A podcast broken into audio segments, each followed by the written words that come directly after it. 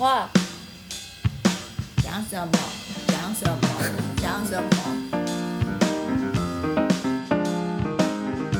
各位听众，大家好，欢迎收听《Sky in the World》再一次的播出。那我们今天是人物专访的单元。那我们今天非常非常的荣幸，可以请到一位大人物。这一位是响当当的大人物，真是吓死墙边我了。就是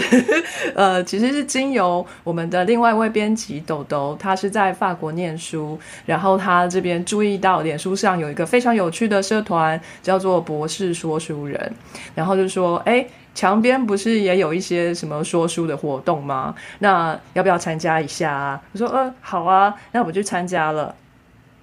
结果呢，真的是博士说书人认真的说书，这个书是。就是非常有水准的书，不是像墙边这边乱讲的那一种，是真的请到书的作者来讲，而且当场呢都是香香的女生，全部都是三四十个就是香香的女生，然后我在那边就是唯一一个理工科的女生在旁边角落哭泣啊，没有啦，那我们也是参与的很开心这样。那当然呢，博士说书人是由博士来说书啦。那我们的专访呢，就希望说可以多了解一些博士的这一些这个职业发展。那所以。所以说呢，我就义不容辞的对这个主持人发出了这个邀请，就是希望他可以来专访。没想到他一口就答应了，我真的非常的开心。然后一样也是在事后才发现啊，原来是大人物来着，就默默的再去找了很多很多的资料哈。呃，欢迎我们今天的来宾金芳。哎，墙边好，大家好。呃，我是金芳，我现在在这个呃科技部的人文社会科学中心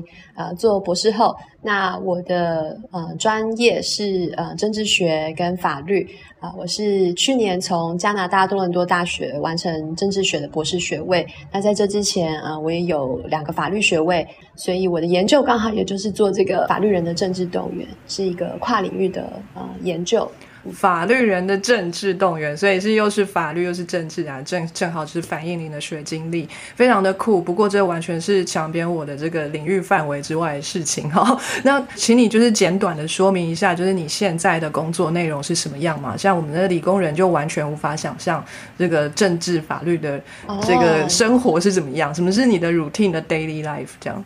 就是真的，我们的博士后跟理工科的博士后是蛮不一样。我们的博士后基本上就是没有人管，表面上看起来没有在干嘛。就是我觉得博士后的阶段，就是对我而言，他感觉起来其实跟博士阶段呃差异不是很大。就是说，每天还是整个时间都还是自己的，然后就是自己规划说这个月、这个礼拜要完成，比方说读哪些文献啊，然后呃收集哪些 data，分析哪些 data，然后那像我是做，就是我是比较偏直化的研究者，但是我也有一点点就是量化的分析，也就是收集资料、分析资料，然后写作这个地方就是就是会。呃，鬼打墙很很很久，然后写完就投稿，每天就是读书写作，然后嗯，看每一个 project 进行到什么阶段，有些是还在还在写，有些是还在分析，然后有些是比方说投稿被拒绝了，那你就就开始读他的那个审查意见，然后想说怎么 revise，然后有些是 resubmit。那就是就是改这个阶段，我也有兼一点课，每个礼拜会有一些时间要分去，就是备课啊，然后改学生作业啊，然后跟学生互动。然后其他还有很大一块时间，其实就是做跟墙边一样的事情，就是经营社区，就是当小编，就是每天在那边想说，天哪，要要发什么文，然后然后配什么图，要开活动啊，然后活动活动就要做图啊，就要写文案啊，然后就要合作啊，然后就跟出版社。联系啊，然后跟跟社群的伙伴，像墙边这样，就是就是玩耍啊，所 以就是呃，每天基本上就是我我觉得那感觉还是蛮像是博士班期间生活，但是因为已经独立了，然后现在又找工作压力，呃，表面上看起来蛮轻松的啦，就是因为没有没有老板或者是那个学校行政追着人跑，可是基本上它就是一个过渡时期，算是一个风雨前的宁静。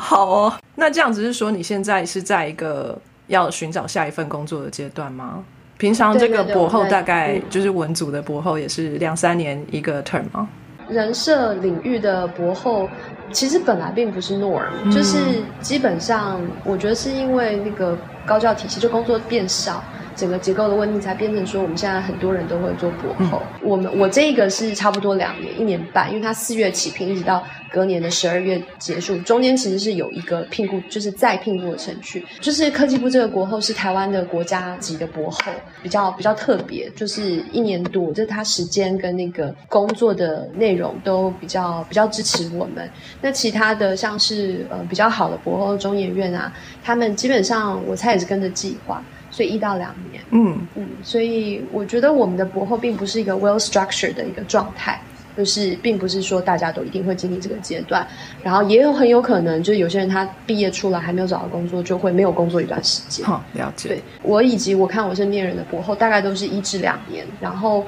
如果做到三个以上，其实其实我觉得那个心理压力真的会蛮大的。嗯嗯。对，那接下来的出路会是什么呢？就是选除了进学校做教职，到中研院做研究之外，呃，所以法律跟政治，我们能想到的就是从政，还是要去当律师吗？呃，法律因为它本来有一个很明确的那个职业的，就是做律师嘛，或者说做法官、检察官就不太容易出来念到博士。通常大家如果要念 SJD，如果要念到博士学位，法律的博士学位的话，还都还是会有想要往学术界的企图，不然你没有必要就是花那么长的时间跟金钱去念博士。所以会念到法律的的 SJD 呃 PhD，基本上都是想要往学术界发展的。但是也因为同样的问题，就是大学的教职并不是那么多，而且呃法律它是领域性非常强的。一个一个领域，所以意思是说，比方说我拿了美国的法律的博士学位，其实应该说是很难在美国的法学院找工作。比方说啊，到美国呃其他国家我我我没有那么清楚，但是到美国拿呃法律的博士学位的台湾人或者说外国学生，基本上都还是返回母国去寻求教职。那在台湾的情况就会是说，因为台湾的高教就是他工作就是没有那么多，然后法律它更加就是就是因为法律的科系也就蛮固定的，所以也有蛮多呃。人他们拿了法律的博士学位回到台湾观察一下情况，就回去做律师了。那当然，律师也是就是因为他很 lucrative，他以薪水来说，但但他他很辛苦啦。回去做律师的人也不在少数，所以我觉得这也是一个很好的发展，就是说我们的。呃，就是我们整体律师业，他的那个呃学位跟他的那个见识，他等于说是他在外国受了非常好的训练，然后回到台湾继续投入职业。所以我觉得这个发展大概是就是这几年的现象这样子。那政治的话，我觉得如果没有拿到政治学的博士学位，你没有拿到台湾的就相关科系的教职的话，其实看到蛮多人往政策界发展。那我觉得真的很好，因为就是我们台湾这个其实真的是还是蛮年轻的一个民主国家，所以我们前一批就前一个世代，他可能就是大家直接投入政治工作，不管是民选或者是投入那个政府部门的工作，它需要一个大的 supporting system，所以旁边的这些基金会啊、政策智库啊，然后 NGO 其实就是泛公民社会，就是半公半民的各式各样的组织，那样的知识的人才，其实非常非常非常非常重要。那我觉得是到呃，当时大学毕业刚出来工作的时候，我也在就是智库工作过一年，然后那时候我就看到很多六年级生的就是前辈，然后他们就是拿了完成了博士学位之后，呃，回到台湾来，然后就投入了政治政策的工作。我觉得就进入那个政界逻辑，你可能就是做一段时间之后会成为幕僚，然后跟着一个老板就是进入政府，然后也有可能就是长期的留在各式各样的基金会，然后因为台湾现在各式各样的公民的 project。是非常多的，随便全全球暖化、啊永续啊，呃，核电啊，嗯，然后性别啊，然后劳工啊，就其实工作是非常非常多的。嗯，就是不管是我我看我念法律博士的朋友，或者说我自己念就是政治学呃博士完成博士学位，我觉得我觉得现在在台湾，我觉得是很光明的，就是机会真的是非常多。嗯，很有趣。墙边不踩我 刚回台湾的第一年，找到的第一份工作，听说也是叫做。幕僚，听说那个地方也叫做智库。不过因为墙边是学这个科学的，所以可以对政治比较不太那么懂。所以在这一份工作里面呢，或许并不是那么得心应手。但是我看到了很多政策在拟定的时候的整个的流程，觉得非常的呃有趣。呃，就是说它是一个。呃，循序渐进的一个过程，然后整个很需要很长的时间跟精力的投入，还有大量的讨论，然后才能完成一个政策的可能是小小的修改啊，或者是方向上面的决定然后，是一个非常伟大的工作，不像我们做实验哈，今天 plan，然后那个一个礼拜之后收 data，没有那么简单啊，这个是非常非常的困难。好，的确蛮有趣的哈，政治跟法律方面的东西。那就是说我有一个问题，其实要访问你的时候，我们的团队都是非常的兴奋，就是因为文组的很少接受，或者说我们同温层啊，对不对？就是邀不到文组的朋友。我看到你的这个。呃，学历上面当然就是写这个博士这边是一个政治科学的博士。那我们一直在想说，政治是一个科学吗？怎么去定义科学呢？我的理解就是说，科学它有一系列的定义嘛，就是我在那边做的实验，不会说我搬到澳洲这个这个实验结果不一样。嗯，然后还有要能够系统系统性的测试，而且有一个前提就是说你要能够，它必须是 empirical 的，就这个东西必须要。探知得到，感受是探知不到的嘛？然后感受你要探知，就是反正就开启另外一个 methodology 的问题了。但就是基本上要 empirical，然后结果要 universal，然后可以 repeat，可以操作，可以 operationalize，寻找 causality，就是某件事情发生一定会导致某件事情，或者说在某一种呃几率底下，这件事情到这件事情会发生这样子。就是科学有一些原则就是这样子。那下一个问题就是说社会现象，尤其是政治，应该说专注于 power。的社会现象，广泛的来说，就社会科学有没有可能是一种科学？然后关于 power，关于权力的这些社会科学，也就是政治学，它有没有办法成为一种科学？那社社会现象能不能用我们刚才讲这种科学方式来研究？是可能的。对，所以比方说你做 survey，嗯，你就会得到 empirical data。这个是可以操作的，可以重复的，然后一个一定程度上，它应该会是恒常。我来做跟你来做，就是我们得到的 survey 理论上还是还是一样的，不会因为我换了一个女人做或一个白人做，他得到他研究 Massachusetts 的那个 survey 就不一样，不会这样子。从这个角度来说，它可以是一种科学的学习，一种科学的研究。所以 in this 就从这个角度来说，它是它是一种 science。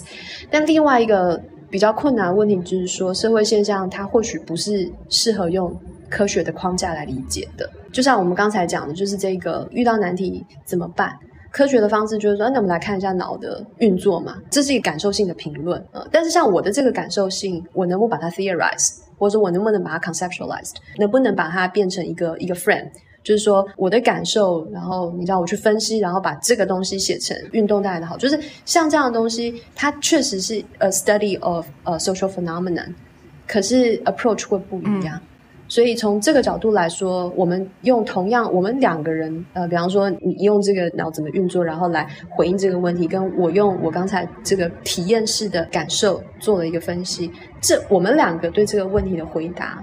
其实也蛮适合，比方说收录在同一本期刊里面，大家来看看说，哎，关于这个问题有 two approaches of study，嗯，所以从这个角度来说，如果我们两个人的说法都能够被放在同一个期刊里面，也可以想象这两种 approach 都被视为同一个 discipline，again 就会变成说，可能像我。对于我自己被称为 scientist，我就觉得，哎，我好像不太是你做。你觉得说我被称为一个 scientist，我觉得哦，I'm I'm fine。但但是我们两个就是被放在同一个 category 里面，然后说哦，你们都是 political scientist，也没有不行。但就是觉得以 label 来说，就是是蛮 OK 的，因为我的兴趣就是我心里面我的关怀，确实想要用科学方法呃学习社会现象的人是是一致的，就是我也是在找规律啊，然后我也是就是想要了解呃人制度的权力运作。但是，呃，我的 approach 不一样。我觉得我是个 social scientist，那我的 approach 也是会采取很，就是我也是在找规律啊，然后找一定程度的 causality。但是我我没有很相信自然科学的科学方法是最适合拿来研究社会现象的方法。在很多事情上，我会觉得这是可以 relax 甚至不使用的。但是我对于我自己是不是我是否 identify？with 嗯这些 scientists，我觉得我是我是有认同的，所以我也会说我自己是个 social scientist 这样子，解决我心中很大的疑问。我要叫我们所有编辑来听这一段，就是我们经常的那个争辩，就是这种社会科学或者是艺术啊、小说啊、音乐啊，像这样子的东西，到底能不能算是科学？因为就是我们在发邀请的时候，我们都会希望说，我们是给一个，因为我们叫喜剧系科学嘛，那是不是有这样的一个 title 是一个框架，我们被限制住，不能去邀请其他领域的人？生活处处是科学，但你也可以用不科学的方式来解释，都一样啊，都都可以这样子，就跟你说的是一样的。那就是最近我们知道金方就是发表了一篇学术文章，那的确这个学术文章呢，就像金方刚才说的，就是结合了法律跟政治，而且 focus 在台湾的民主化的这一个过程当中。那能不能请金方简单介绍一下这一份论文？我要讲的故事其实非常简单，就是台湾呃三大法律职业，要么就做律师，最传统就做律师、做法官、做检察官。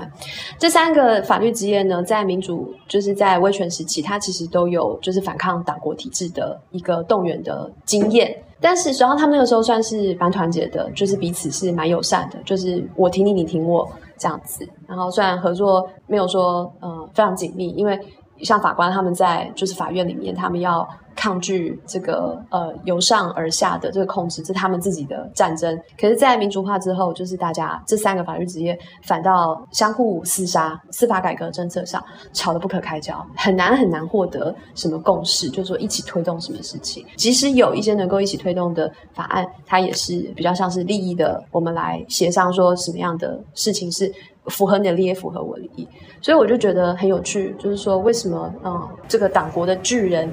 崩塌了之后，大家反倒就是四散了，就是民主化反民主化反倒是就是那个合作崩解的开始。就是没有一个共同的敌人的时候，大家讲话就没有重心。对啊，其实就是这样子啊，就是就是就是讲这个故事而已。就是这篇文章就是讲这件事情。国民党就是民主化之后，国民党倒台，就是政党轮替之后，就是改革派的法律职业。反倒就是吵得不可开交，这样可能还没有一个可以合作的模式吧。那慢慢会再发展出来未来的合作方法，一个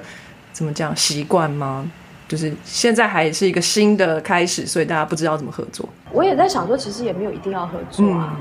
就是在民主一个民主时代，有一定要很团结嘛，就是团结 for what？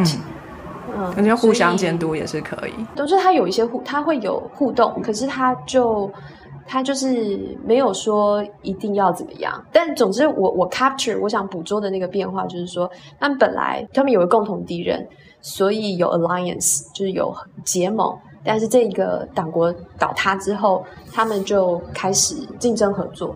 嗯，我想 capture 这个特别的转变，这样子还蛮有趣的文章，真的是受益良多，也学到很多新的字词。哦，我我学到一个新的字词叫做。不知道是 bar and bench 还是 bench and bar，然后它 bar and bench，那那代表就是呃法官跟律师这样子。但是看在我科学的这个脑袋的。呃，眼里呢，就是会变成就是 bar 就是酒吧喝酒的地方，bench 就是做实验的时候的那个 实验桌，所以哎，这不就是我的博士生活吗？就是 bar and bench 啊，哎，然后哦，原来是 法官跟律师啊，OK OK，好，还还还要查一下这样。以前法庭，它其实前面有一个 bar，呃，我猜法官他应该就是坐在一个比较长的一个一个平面上。或者说他有一个长桌这样子，所以叫 bar and bench。所以我你这个这个回馈很有趣，我真的没想过为什么叫 bar and bench，我可以去查一下。这个文章的 structure 也蛮有趣，就是没有图。我们看，我们看我们的学术文章，就是一定要先把图看一看，就大概知道他在讲什么。那这一篇就是没有图，整个要很硬的从文字开始读。对对对，而且在 reference 的前面还有一个 end notes，我不知道那是什么意思哎。就是每个期刊不一样，因为有些期刊它是它是脚注嘛，就是当页下面它就有一些注解，然后有一些你要特别说明资讯就放在下面，但是它是全部丢在丢在后面这样子。有兴趣的话可以来。稍微浏览一下，我觉得需要看一下，因为里面还蛮多历史背景必须要知道的。像就是文献里面呃提到的，有有关于日本啊，有关于南非啊的一些政治的发展，这样可以学到很多。那另外呢，金方除了学术的这个表现之外呢，呃，在文学上面呢也有他的这个成就哦。那我后就是后来才知道说啊，原来是两本非常有名的书的作者呀，就是完全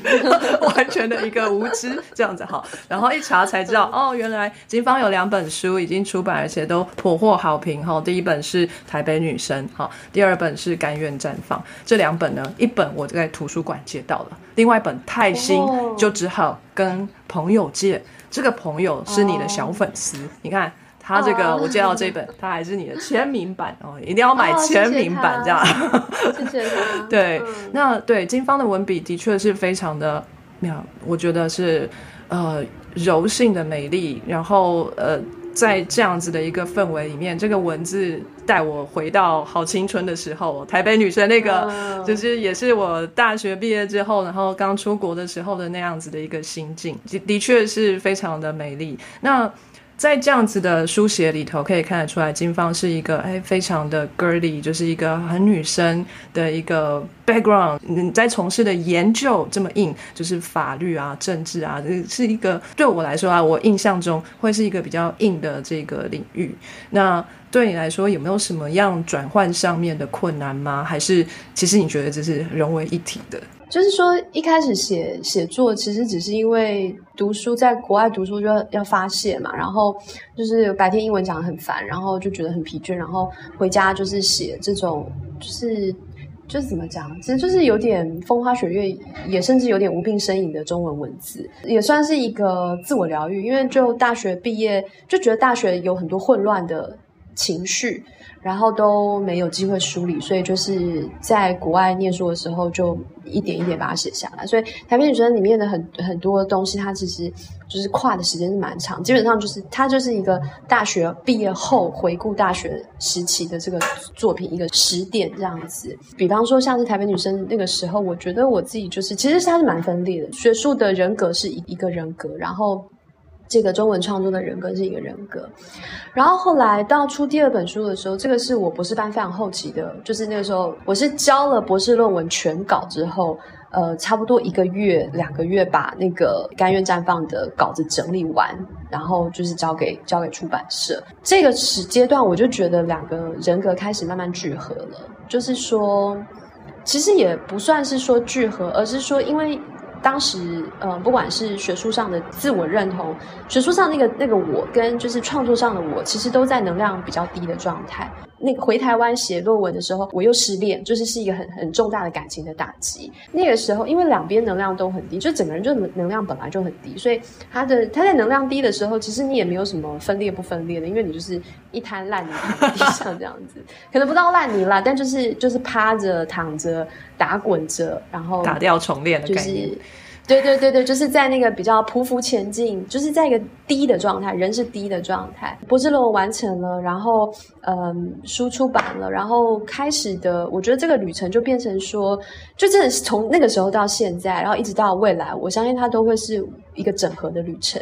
就会是说我以前对自己有很多不满意，然后甚至会觉得我的华文创作是比较低等的文字，就是说我我写不出。嗯，好的学术作品，所以我才来写，就是这些华文创，这只是我的一个逃避，或者是我的一个一个发泄。所以说我心里面常常会有那种，我今天如果没有做做完多少学术工学术工作上应该做的事情，做多少研究工作的话，我会觉得我去写就中文的创作，我会很有罪恶感，就等于功课没写完就跑出去玩，所以玩是不好的、不对的这样子。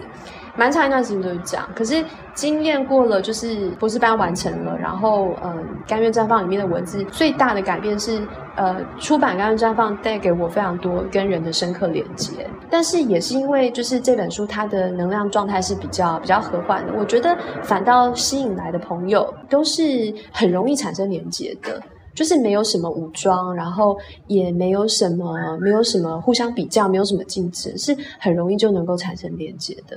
呃，我的那个学术学术的研究跟中文的创作，从一开始走到今天，其实就基本上就是反映我觉得我自己的生命状态，就是从其实我们都有很多人格分裂嘛，然后人格跟人格之间是水火不容的，然后很冲突的。可是年纪慢慢长大，然后学习越来越多，就慢慢的、慢慢的，哎，就是。他的他的他的 bar 就比较降下来，就比较能够能够和平相处。然后我觉得到了今年这一两年，就是我做博后的这一两年，我觉得就开始感觉到两者的那个相辅，就是互相支持的那个力量，就慢慢慢慢感觉得到。这个学习这种能力，其实放在学术工作上是非常非常重要的，因为学术工作者其实常常文人相亲啊，王不见王啊。然后我真的是在学习一种怎么样去支持别人，比方说研讨会上怎么做一个很好的评论人。怎么样去看一个文章，然后给对方就是很有建设性的评论，然后去前就是阅读，透过阅读他的文字，进入他的进入他的意识，然后从他的意识里面去看到说，哦，你的 focus 就是原来偏掉了，然后或者说去感受说，诶，为什么你做了这些 test 跟分析，而没有做某些 test 跟分析，或者说我感觉 there's something missing in here。它表达出来虽然是一种理智的知识性的说法，可是其实道里面它是一种直觉性跟感受性的同理。但是这种能力并不是在学术界里面有系统性培养的，或者说这个这种能力本来就不是一种能够系统性培养的能力，它就是随着大家生命经验的开展，然后慢慢慢慢的、慢慢慢慢的去去发展起来。所以，总之我就是觉得说。到今天可以说是第三个阶段，这一两年这个第三个阶段，我觉得舒适很多。就是说我自己里面的很多个人格，然后我最重要的两。两支创作的事业，就是一个是学术的研究，另外一个是嗯中文的创作，它就慢慢的、慢慢的聚合了。嗯嗯，我觉得这个结合非常的棒，我是非常推崇金方的文字啦，在书写当中哈，让我觉得非常的舒服。再来呢，我想要请问一下哦，时间轴我们就拉到小时候去了，在金方小时候，妈妈问你说：“哎呀，金方啊，以后啊，你想要做什么啊？”然后你会说：“我想要当。”那个博士后研究员，不 应该不会吧？小时候六岁的时候，这我妈跟我讲，我不是很记很清楚，就是元宵节还是什么吧，就是那种办活动，然后小朋友都会画灯笼，然后挂挂挂挂起来这样，然后就是上面就是写我以后长大要做什么，然后我写我要拿诺贝尔文学奖，非常好。对我妈没有笑我，但她就是觉得很有趣，因为其他小朋友就一排灯笼，可能大家什么消防员啊，然后做老师啊，然后啊跟爸爸一样啊，这样这样这样，然后就有一个是我要写拿诺贝尔文学奖。就是这么确定是文学。六岁的时候，你已经开始读小说了吗？我不知道，我其实不太确定几岁，因为会写字，搞不好是国小一年，但总之就是绝对是童年。另外一个青少年和大学前期吧，都还是会觉得我要当台湾第一个女总统。哦，被抢走了。但是后来就是觉得，哦天哪！我觉得做这次工真的好辛苦，然后就觉得，嗯，我觉得博士研究员很 没有人管，很棒。所以你从小就是对文组方面是比较有兴趣。青少年就非常清楚，我我就是会投入跟权力跟 power 相关的。事情哦，这样子好有趣哦。这个想法是，你是觉得说我有这个能力，我应该可以让大家更好吗？就是应该说，他是一个想要为社群付出啦，嗯，想要捍卫某一群人，有一些正义感这样子。嗯，小时候那个那个比较明确的感觉是这样。再来就是慢慢长大，就是呼应到那个台湾的命运，呃，就会觉得台湾常常被欺负。然后台湾就是很弱小，要强大起来，要捍卫自己，要很强大起来，然后要捍卫自己这样。但是当然就是一路上都非常的优秀啦。那再来就是到了台大法律系这里了嘛，对不对？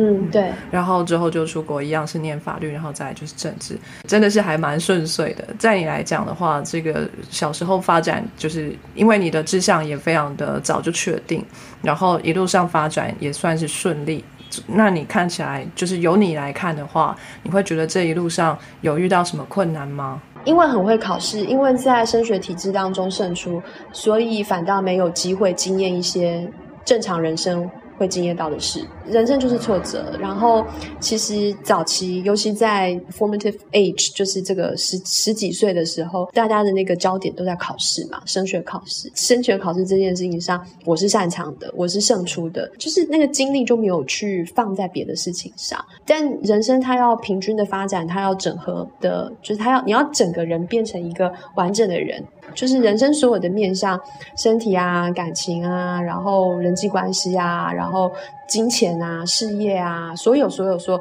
都要都会去发展的。所以就是我觉得，就是十几岁的时候，真的有一个有有一个东西太擅长了，反倒掩盖了其他地方没有呃发展的事实。对，然后我觉得三十几岁对我而言，就是就是博士班到后期，等于说原来的这个升学读书的 model 发展到一个极致了，就是说博士再上去也没有东西可以念了嘛，所以我最擅长的这个事情就就到头了。然后，所以对，就是嗯，就这个把戏玩完了这样子，所以很好。我觉得就是博士班后期就开始了，有很多其实以前没有机会去体验的东西，这些课题就都都慢慢慢慢一个一个出来。然后一开始出来的时候就很傻眼，比方说失恋啊，就很傻眼啊，怎么会这样这样子？OK，傻眼。对，然后然后再来就再来就赚钱啊，不太会赚钱啊，不理解金钱的价值啊，不知道钱是什么东西啊，坦白讲。对，然后就哎，那赶快来学习啊！然后朋友啊，就是 博士班你你也没朋友啊，然后就天哪，我做人真的很差，没关系，我现在知道了，我我立马我立马修正，然后就是每一个人来愿意跟我做朋友，我都觉得就是我会好好做人，不会不会，所以其实金方也不是这个义务要去。经营社团啊，或接触大众啊，或是呃有有这样子公众的发表，但是金方一直都很努力在做这些事情，我觉得是非常敬佩的。那当然朋友就会随之而来，也不用担心，不像强辩这样每天都关在基隆这样哦，那就是真的没朋友。好，那既然这样的话，一一路很顺遂到了现在这个地方。那请问一下，您对未来的展望是什么呢？我好，就以六十岁来说好了。我觉得六十岁的时候，就是小孩都都长成了嘛。六十岁，我觉得还是非常人生盛年。哎，蔡英文今年几岁？是不是六十岁的时候你是已经退役的总统？是是有有这个可能，立马来说。诶，我跟我我跟我 partner 就是我们有设定就是生三个嘛，然后老大就是姐姐弟弟妹妹，然后这个姐姐她要做建筑师，然后老二做科学家，然后老三就是当运动员国手。你干嘛都不让他们念文组的？你不是一个总统，我也一个律师、大法官，没有建筑师、建筑师、建筑师，对，建筑师。对，然后所以，我我讲说就是去讨骂玩，意思就是说，我想象我我我的我的大女儿，她可能就是全世界就是会去很多奇怪的地方盖奇怪的房子，然后我就说哦，你盖的是奇怪的房子啊，那我去找你玩，大概就像这样的画面啦。我只是要 portray 这个。这样为什么为什么是这三个职业啊？因为你现在的职业就是你没有办法做到的职业，就让你的小孩去做吗？没有没有，这真的就直觉，就是说，因为因为我们我跟我 partner 在讨论的时候，我们只就是有一个感觉，就是说。就想要生一个女儿是运动员，因为之前奥运就你知道，然后我就整个被，其实我当我当那个郭幸存的那个就是粉丝已经很久了，我就怎么这么怎么会这么这样子，天哪那个肌肉就 大喷爱心这样子好，总之我就觉得就如果有一个女儿做运动员，就真的是很棒的一件事。结果我们就在讨论说，哎，那我们会生几个？然后就觉得，哎，这个现在少子化，那好像要生过平均数。对，所以但小孩又不能生零点五个，所以就可能要生三个这样子，就是一人一线，然后再过平均数再就多一线这样子，就必须要多一个。对，所以所以就变成说就是剩三，然后就讲说，那你觉得哪一个会是三个嘛？所以有一个会是国手。有一个运动员，那你觉得哪是哪一个？然后就这样讨论起来，这样子。然后 anyway，反正就是六十岁的时候，就是小孩长成啦，然后就偶尔去找他们玩。然后工作上应该就是非常的忙碌吧，就觉得那个时候应该会有很多很多身不由己的责任跟责任、责任跟义务。哇哦，嗯，然后 可能就是学校里面有有一些职位，然后要就是要尽量的去贡献。然后在学校之外，呃，我觉得应该会有有公司或者是有基金会，就是另外一个大的 enterprise，然后要去主持跟服务，不管是学术的发表还是创作，已经到一个该发的都发了的状态，身体会保持的很好，这样子就是能吃能睡能大子。哇，到六十岁你还 imagine 自己是很忙碌的，那你什么时候才要退休啊？我是觉得我不是一个会退休的人啊，只要社会还有需要的话，就还是会用各式各样的方式继续继续付出吧。就是活在本来的生活里就很舒适了，倒也没有什么退不退休的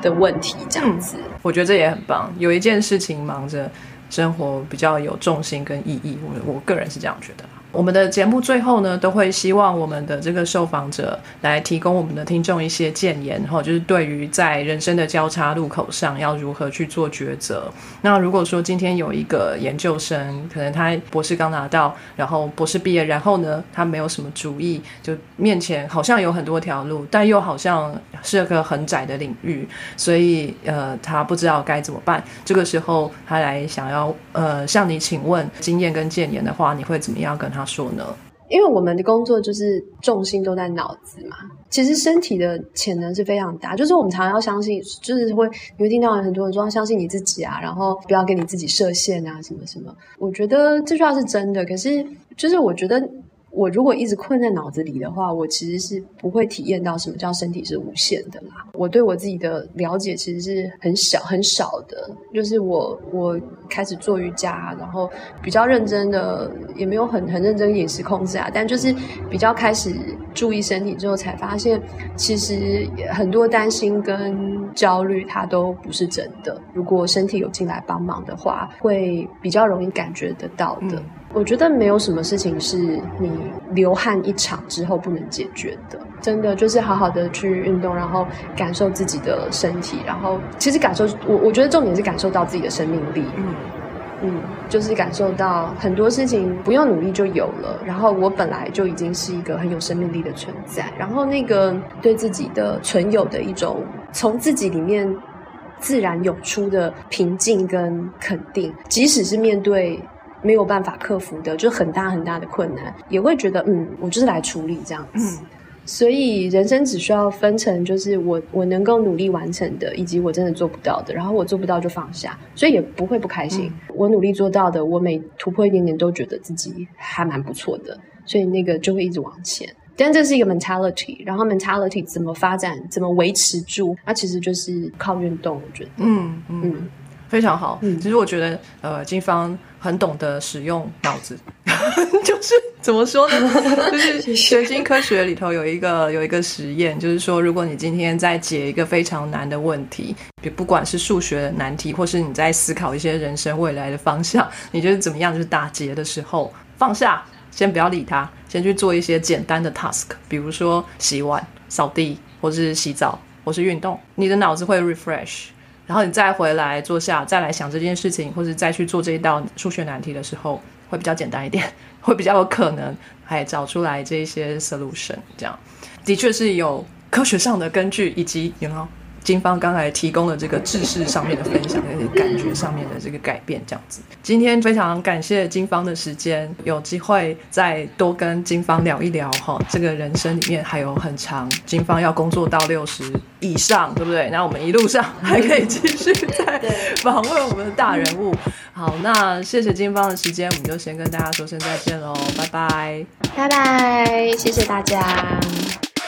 非常感谢各位听众的收听和支持，特别要感谢各位赏杯咖啡的朋友，在 First Story 上的 Costy Lover、Jean 以及匿名赞助者，Patron 上的 Yi Chuan Wu Newton、Catherine、Evan Wang、Eddie Hu、Yi Chuan Wu、Elliot Ferret、Adam Joe、Ernest、Nikki Hu 以及 Howard Su。Sky in the World 在各大 Podcast 平台都能收听得到，Anchor、SoundOn、Spotify、Apple Podcasts、KKBox 都能搜寻得到 Sky in the World 的节目。另外，Sky in the World 也会在脸书页面以及 Instagram 上分享科学家的八卦、科学新知，还有编辑们的日常给大家。有任何问题以及意见，都可以在各大平台上留言，让我们知道。我们将竭尽全力为您寻找答案。欢迎追踪分享 Sky in the World，让更多人知道有趣的科学哦。